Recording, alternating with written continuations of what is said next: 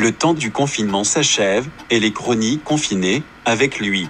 Face à la situation exceptionnelle que nous avons vécue pendant 55 jours, moi, Cody, intelligence artificielle juridique qui accompagne les productions radiophoniques de l'émission Balance ton droit, je vous ai présenté, toutes les semaines, les éclairages juridiques de nos chroniqueurs. Je vous propose un septième et dernier rendez-vous de décryptage, avant, je l'espère, de vous retrouver dans d'autres conditions. Aujourd'hui les chroniqueurs du Studio 21, Marion et Julien, vous proposent une dernière analyse en étudiant la façon dont le droit, dans la période du Covid-19, traite les questions animales. Les animaux nous ont accompagnés durant le confinement, et la période est propice à la réflexion, tant sur le rôle qu'ils occupent, que sur le regard que notre société porte sur eux. Comment le droit envisage l'animal? La chauve-souris et le pangolin bénéficient-ils de protections particulières? Quelles conséquences a eu l'état d'urgence sanitaire sur ceux qui occupent une place centrale dans nos quotidiens? Pour la dernière fois,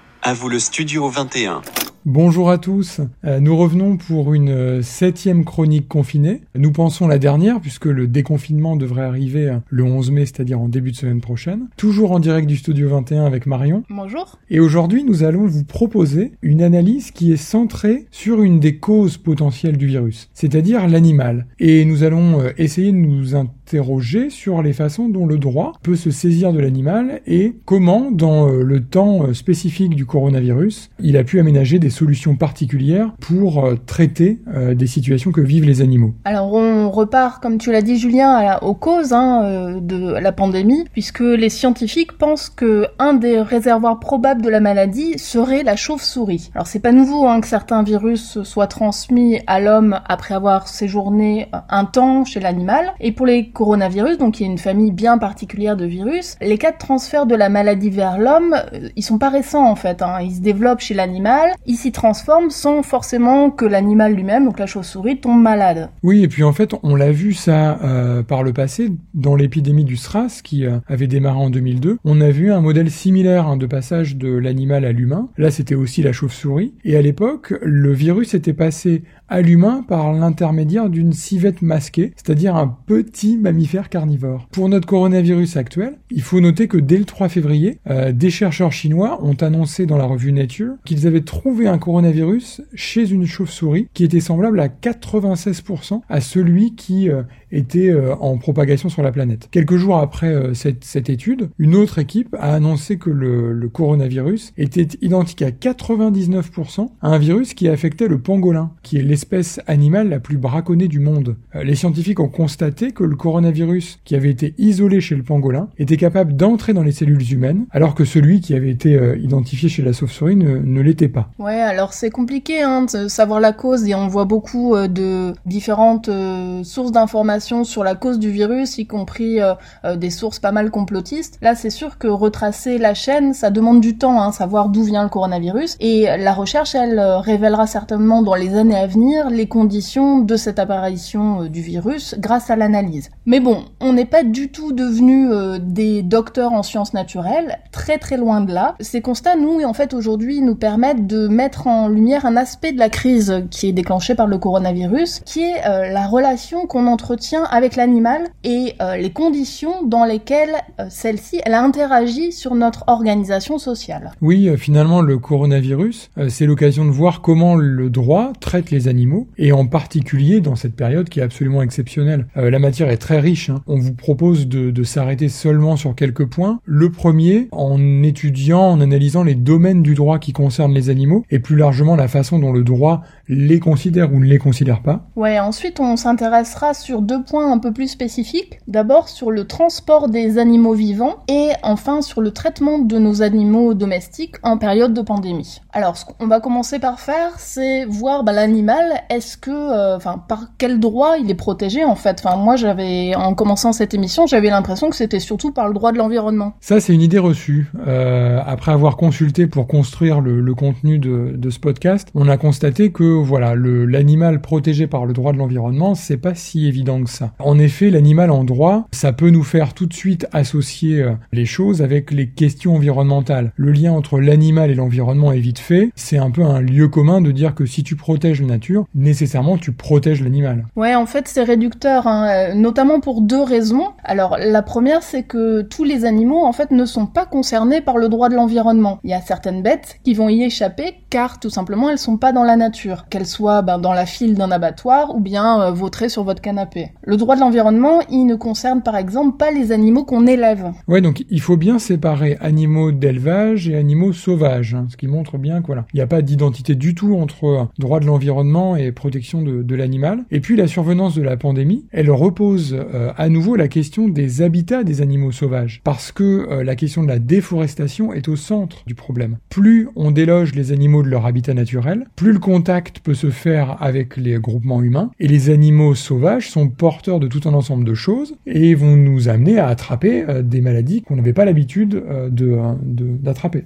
ouais, et ça pose en fait la question ben, de l'influence de l'homme sur son milieu et sur les autres composants de ce milieu. Et ça fait le lien du coup avec ce deuxième élément de réponse, un autre niveau d'analyse, c'est euh, saisir juridiquement l'animal par le droit de l'environnement, ça peut être réducteur parce que ça repose en fait souvent sur une approche anthropocentrée. Anthropocentrée, faisons une pause euh, pour faire un point terminologique sur le mot. Anthropocentré, ça renvoie à l'anthropocène, qui a été théorisé euh, pour la première fois par Paul Joseph Crutzen, qui est prix Nobel de chimie en 1995. Et l'anthropocène signifie l'âge de l'homme. ce serait une nouvelle ère dans la chronologie de la géologie qui aurait débuté lors de la révolution industrielle au milieu du 19e siècle. Et cette nouvelle ère, elle succéderait à ce qu'on appelait avant l'Holocène, c'est-à-dire l'ère glaciaire, qui a favorisé l'expansion des sociétés humaines et qui va durer plus de 10 000 ans. Et cette Anthropocène, elle vise à définir une nouvelle ère dans la géologie, dans laquelle l'humain est devenu l'acteur absolument central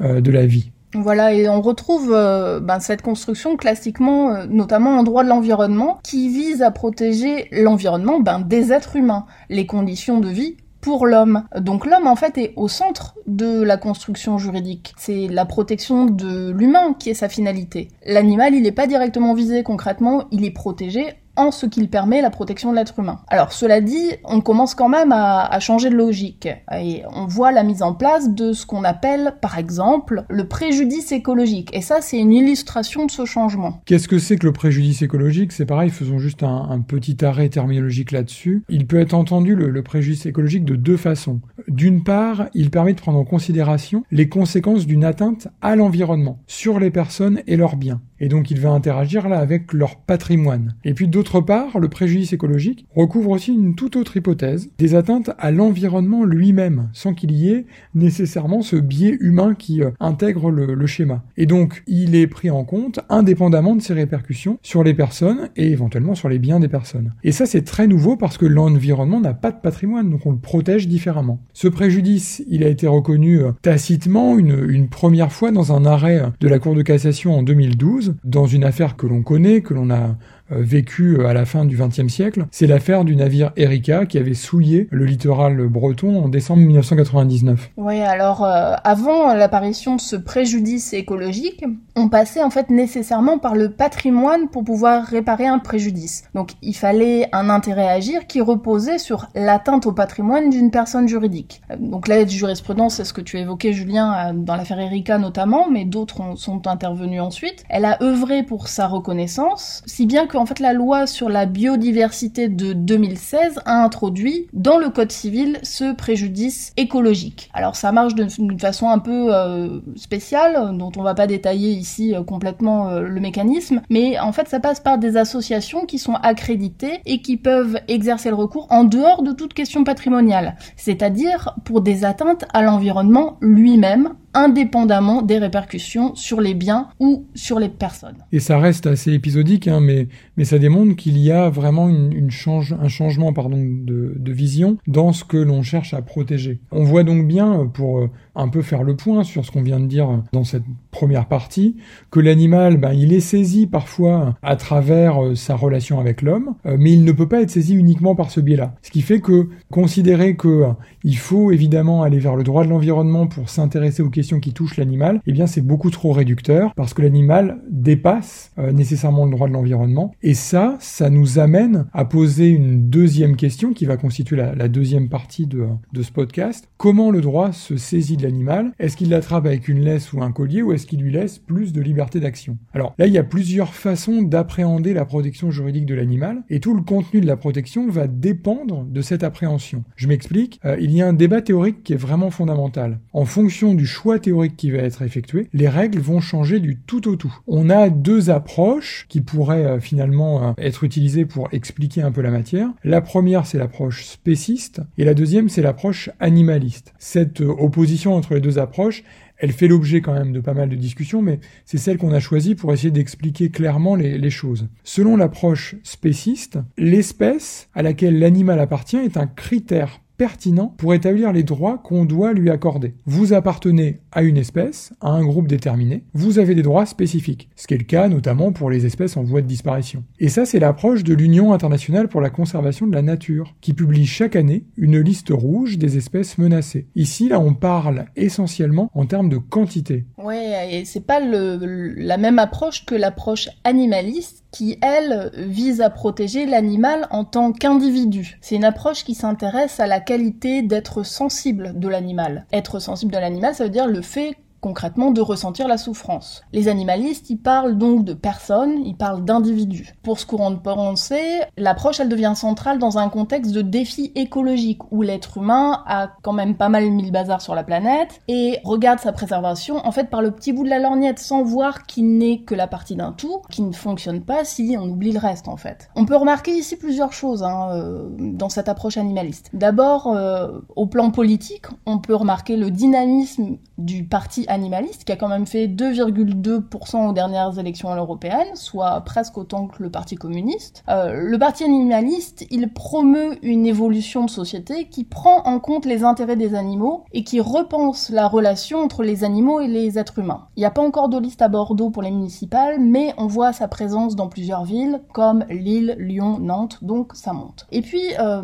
alors pas au sens animaliste pur du terme, mais il y a quand même une évolution en droit français. Euh, depuis une loi de 2015, le Code civil y parle des animaux, comme je cite, des êtres vivants doués de sensibilité. Donc on voit bien cette approche, euh, ce début d'approche animaliste. On se dit, l'article 515-14 du, du Code civil qui énonce ça ajoute tout de suite je cite, sous réserve des lois qui les protègent, les animaux sont soumis au régime des biens. Jusqu'à avant cette loi euh, de 2015, les animaux étaient en fait des biens meubles qui peuvent faire l'objet d'un droit de propriété. Alors il y a quand même un ensemble de protections hein, que l'article 515-14 présente. Euh, je vous en donne une parce que en période de Covid ça nous intéresse. C'est l'article 521-1 du Code civil qui énonce que constitue un délit l'exercice je cite, sans nécessité de sévices graves ou d'actes de cruauté envers un animal domestique ou apprivoisé ou tenu en captivité. Oui, donc on voit bien là que le, Covid-19,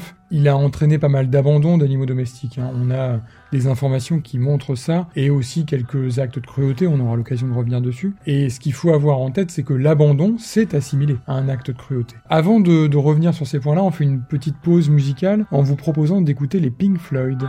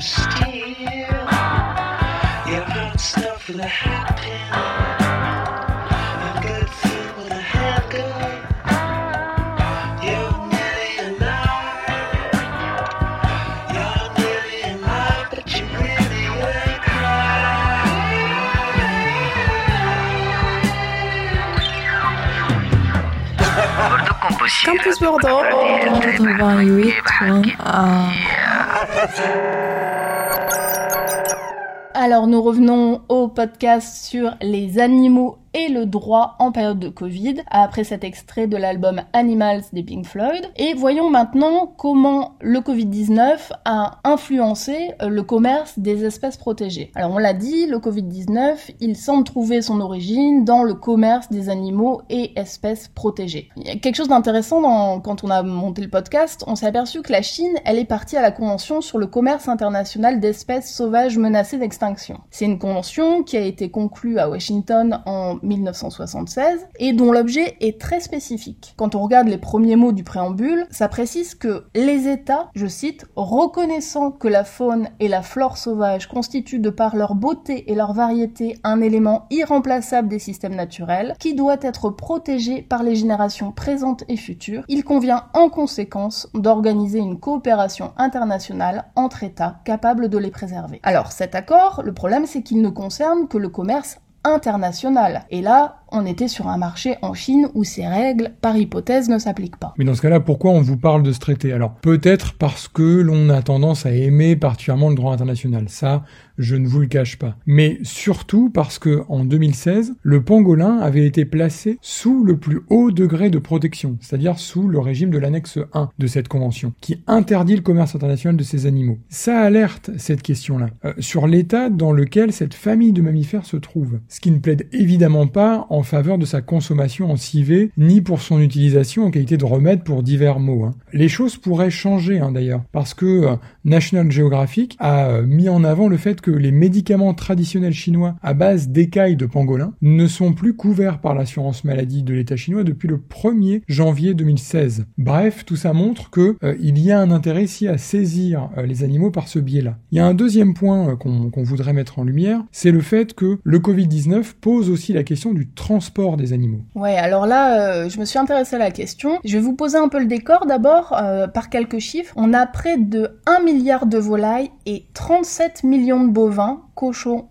ovins, équidés qui sont transportés vivants chaque année dans l'Union européenne, mais aussi vers des pays tiers. Et la France, c'est le troisième pays européen qui est exportateur en dehors de l'Union européenne. Donc on est sur un gros dossier. Alors en préparant cette émission, on a regardé pas mal de documentaires sur le transport de longue durée des animaux vivants. Transport de longue durée, ça veut dire plus de 8 heures de route. Alors si vous vous rappelez euh, avec émotion des départs en vacances avec vos parents, vos frères et sœurs, vos valises euh, entre vous, euh, vos pieds par-dessus, qui vous obligent à une contorsion pendant plusieurs dizaines de kilomètres, à geindre en permanence, à vous concentrer sur les plaques d'immatriculation jusqu'à la prochaine pause pipi, et eh ben vous y êtes pas du tout parce que le transport des animaux vivants, en fait, ben c'est horrible. C'est souvent des milliers de kilomètres, des dizaines d'heures de transport, peu de pauses pour la nourriture, pour la boisson, parfois même des euthanasies en route hein, dans les zones de transit euh, en raison de l'épuisement de certaines bêtes. À ce sujet en particulier, on, peut euh, éventuellement renvoyer vers une enquête qui avait été euh, produite par l'association L214 et aussi l'association Eyes on Animals, qui date du mois dernier sur les conditions de transport des jeunes veaux depuis l'Irlande jusqu'aux Pays-Bas.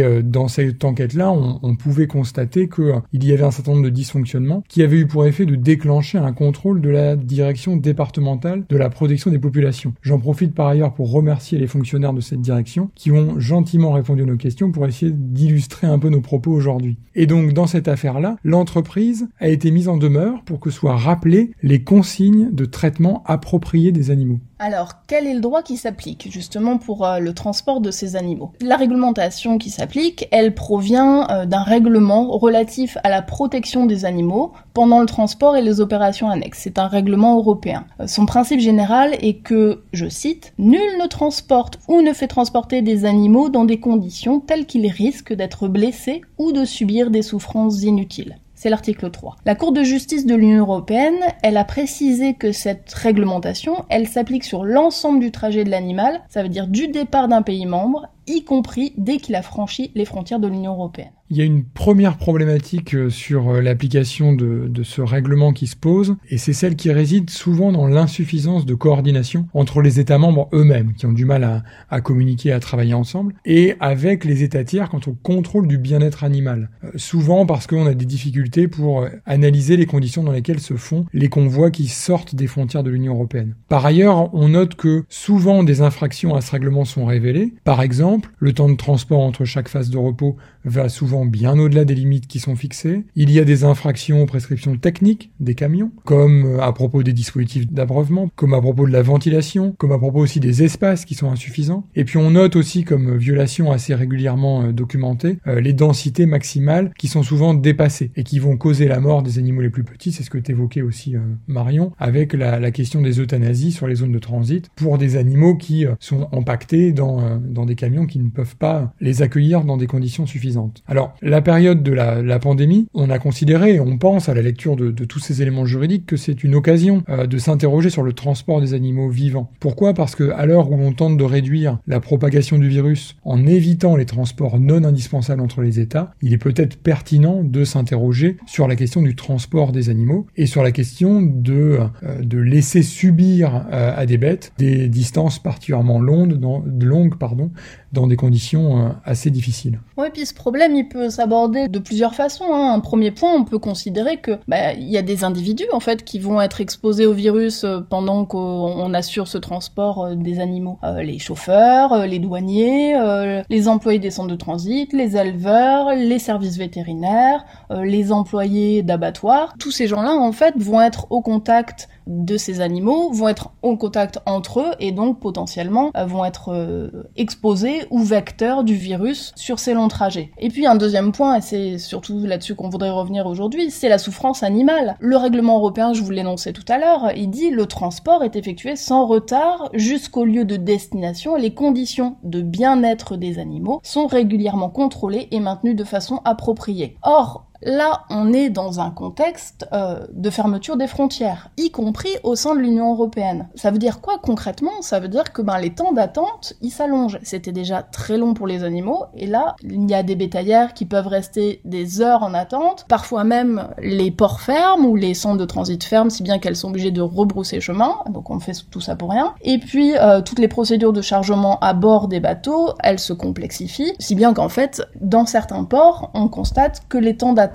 ont triplé. Oui, donc en fait, en, résumé, on constate que euh, déjà que les conditions de transport des animaux, ça n'était pas la panacée, malgré l'affirmation de cette euh, nécessité de bien-être animal, elles sont encore plus dégradées euh, en des temps de pandémie. Et la question qui a certainement derrière aussi, c'est est-ce qu'on a vraiment besoin de conserver ces transports pour nourrir la population européenne? La question de la consommation de la viande bovine, peut-être que le Covid-19 pourrait être ici un moyen de la questionner et ça pourrait nous permettre de repenser finalement notre économie de l'alimentation et de réfléchir à des circuits plus courts tels que ceux qui se mettent en place euh, de manière locale pour essayer de faire face à ce type de problématique et réduire euh, les effets néfastes que les transports peuvent avoir sur les animaux. Oui, voilà, et on revient à justement cette, le fait que le droit se saisisse de l'animal dans un contexte plus global de préservation de l'environnement en général, de préservation des, des conditions de vie des êtres vivants sur Terre, c'est-à-dire on revient à des questions, est-ce qu'on doit manger les animaux et dans quelles circonstances? Est-ce qu'on doit manger autant d'animaux? Bon, ça c'est des questions qui euh, vont dans un contexte de crise écologique se poser de façon de plus en plus prégnante. Alors maintenant, je voudrais revenir sur un autre euh, animal celui-là, a priori, on va pas le manger, c'est votre animal de compagnie. Alors, Covid-19, état d'urgence sanitaire et animal de compagnie. C'est intéressant de remarquer que euh, le gouvernement, il a pensé aux animaux domestiques en temps de pandémie. Oui, oui, euh, vous pouvez le, constater, vous, très directement, en, retournant vers euh, l'attestation de, déplacement dérogatoire, en constatant qu'il y a une case hein, qui été prévue et qui vous donnait la possibilité en temps de confinement de sortir pour faire face aux besoins des animaux de compagnie. Donc ça, c'est vraiment prévu. Et puis il y a une deuxième chose, hein, il y a une tolérance qui a été accordée concernant les déplacements pour l'adoption d'animaux en refuge. Ça, c'est vraiment important aussi parce que les refuges n'ont pas fermé, les animaux n'ont pas tous été adoptés avant euh, la pandémie, et donc il y a un système de choix de l'animal en ligne qui a été mis en place avec une prise de rendez-vous fixe pour le récupérer, qui ont été organisés. Ça, ça a été rendu possible, et il y a une pression qui a été mise, et euh, Christophe Castaner avait notamment fait une communication à ce sujet pour pouvoir faciliter ce type de démarche en temps de, coronavirus. Alors maintenant, pour le déconfinement, comment ça va se passer pour votre animal de compagnie? Alors, quelques conseils euh, qu'on a appliqués sur le site de la SPA. Premier conseil, et on l'a vu notamment pendant la période de Covid, n'abandonnez pas votre animal. L'OMS et la SPA nous répètent qu'il ne transmet pas le virus. Donc ne l'abandonnez pas, c'est aussi pour ça qu'on a mis en place un système d'adoption. C'est parce que certaines personnes adoptaient leurs animaux de compagnie. Deuxième conseil, ne lui mettez pas de masque parce qu'en fait, ça provoque des maladies respiratoires ou bien digestives s'il va décider de s'en débarrasser lui-même par ses propres moyens. Ça, ça peut arriver. Troisième conseil, ne le badigeonnez pas de gel hydroalcoolique parce que ça le rend ivre en fait et c'est pas très bon pour lui. Et enfin, moi, je voudrais vous parler de ce dispositif d'adoption solidaire de la SPA et d'autres associations qui a été mis en ligne euh, il n'y a pas très longtemps et qui vous permet justement ben, de choisir votre animal en, ligne et de pouvoir adopter un animal à la sortie du confinement. Comme ça, vous ne serez plus seul. Oui, alors finalement, euh, on a fait le tour un peu des, questions qu'on voulait euh, mettre en lumière. Il y aura encore plein de choses à dire ce qu'il faut constater de manière générale, c'est que nous sommes dans un temps où les questions animales sont au cœur de l'agenda politique. Euh, la crise sanitaire peut jouer le rôle d'accélérateur pour pousser à des prises de conscience et à des modifications du droit. On l'a vu, on a essayé de le mettre en lumière euh, à l'occasion de cette émission. Le code civil a évolué, euh, le bien-être animal est au cœur du dispositif du droit européen. Il y a encore des choses à faire, il y a encore des modifications qui peuvent être portées et elles peuvent, dans ce temps de crise, être accélérées. Nous terminons ces chroniques confinées en vous remerciant de votre suivi et surtout en vous remerciant de vos attentions. Oui, un message spécial à Thibaut qui euh, a vraiment beaucoup aidé pour notre communication, donc merci Thibaut. Moi, je voudrais vous dire, on revient bientôt sur Balance ton droit, en espérant que les chroniques ne seront plus confinées. Et en attendant, prenez soin de vous. Au revoir.